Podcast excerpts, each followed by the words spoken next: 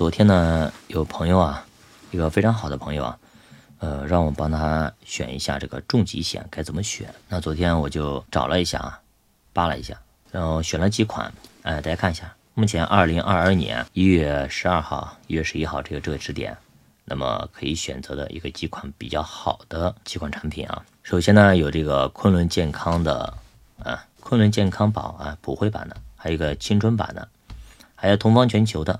信泰的如意金葫芦，还有富德生命的尊享健康这几款，那么我分两两类啊，一类是多次赔付不分组的呃产品，我选了三款，呃多次赔付分组的选了两款。那么信泰一直在分组这方面做的非非常的极致性价比嘛，对吧？还有富德生命其实也不错的，也反正非常好的，好像上一次赔付呃第一名啊，好像是，那表明他赔的比较多嘛，对吧？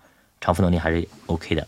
你要去看这个公司，他赔的多不多，对吧？他如果卡的很严，他一年就收保费，假如收了一百个亿，他赔就赔了个几千万，那就没意思了，对吧？你卡的太严了，人家收了五十个亿，人都赔了一两个亿，对吧？这里就这个情况，所以说大家去看一下，不能光看它的规模大小。再说保险公司又不会倒闭啊，你像新华去接管了，接管之后呢，对吧？更反而更好了，因为保险公司规定就不能倒闭的，会有接管的了。好。先看第一款，呃，我给他选了那个昆仑健康宝普惠呃多倍版，嗯，重疾啊。那么投保年龄是二十八到四十五岁，二十八到四十五岁啊，可以保到七十岁或者终身，可以两个选择。那么市面上很多的产品呢，其实都是呃有终身的，七十岁的不多啊，所以说可以选择终身或者七十岁还挺好的。最高呢是六十万，等待期一百八十天，嗯，一百八十天呢中规中矩吧。有些是九十天的，比如后边这几个是吧？投保条件呢是比较的温和的，就是比较友好的。像你有些结节什么的，其实都可以通过智能核保来进行通过的。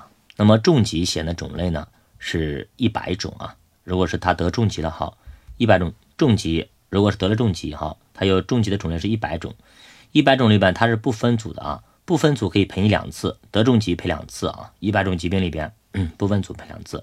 间隔呢是三百六十五天，保额呢第一次是呃给你百分之一百，如果你保了五十万啊，给你五十万。第二次呢给到你百分之一百二的保额啊。如果是你是前十五年首次获重疾，你投保的时候前十五年首次获重疾，可以多赔你百分之五十。也就是说，第一次你得了重疾可以赔到一百加五十是百分之一百五，你懂吗？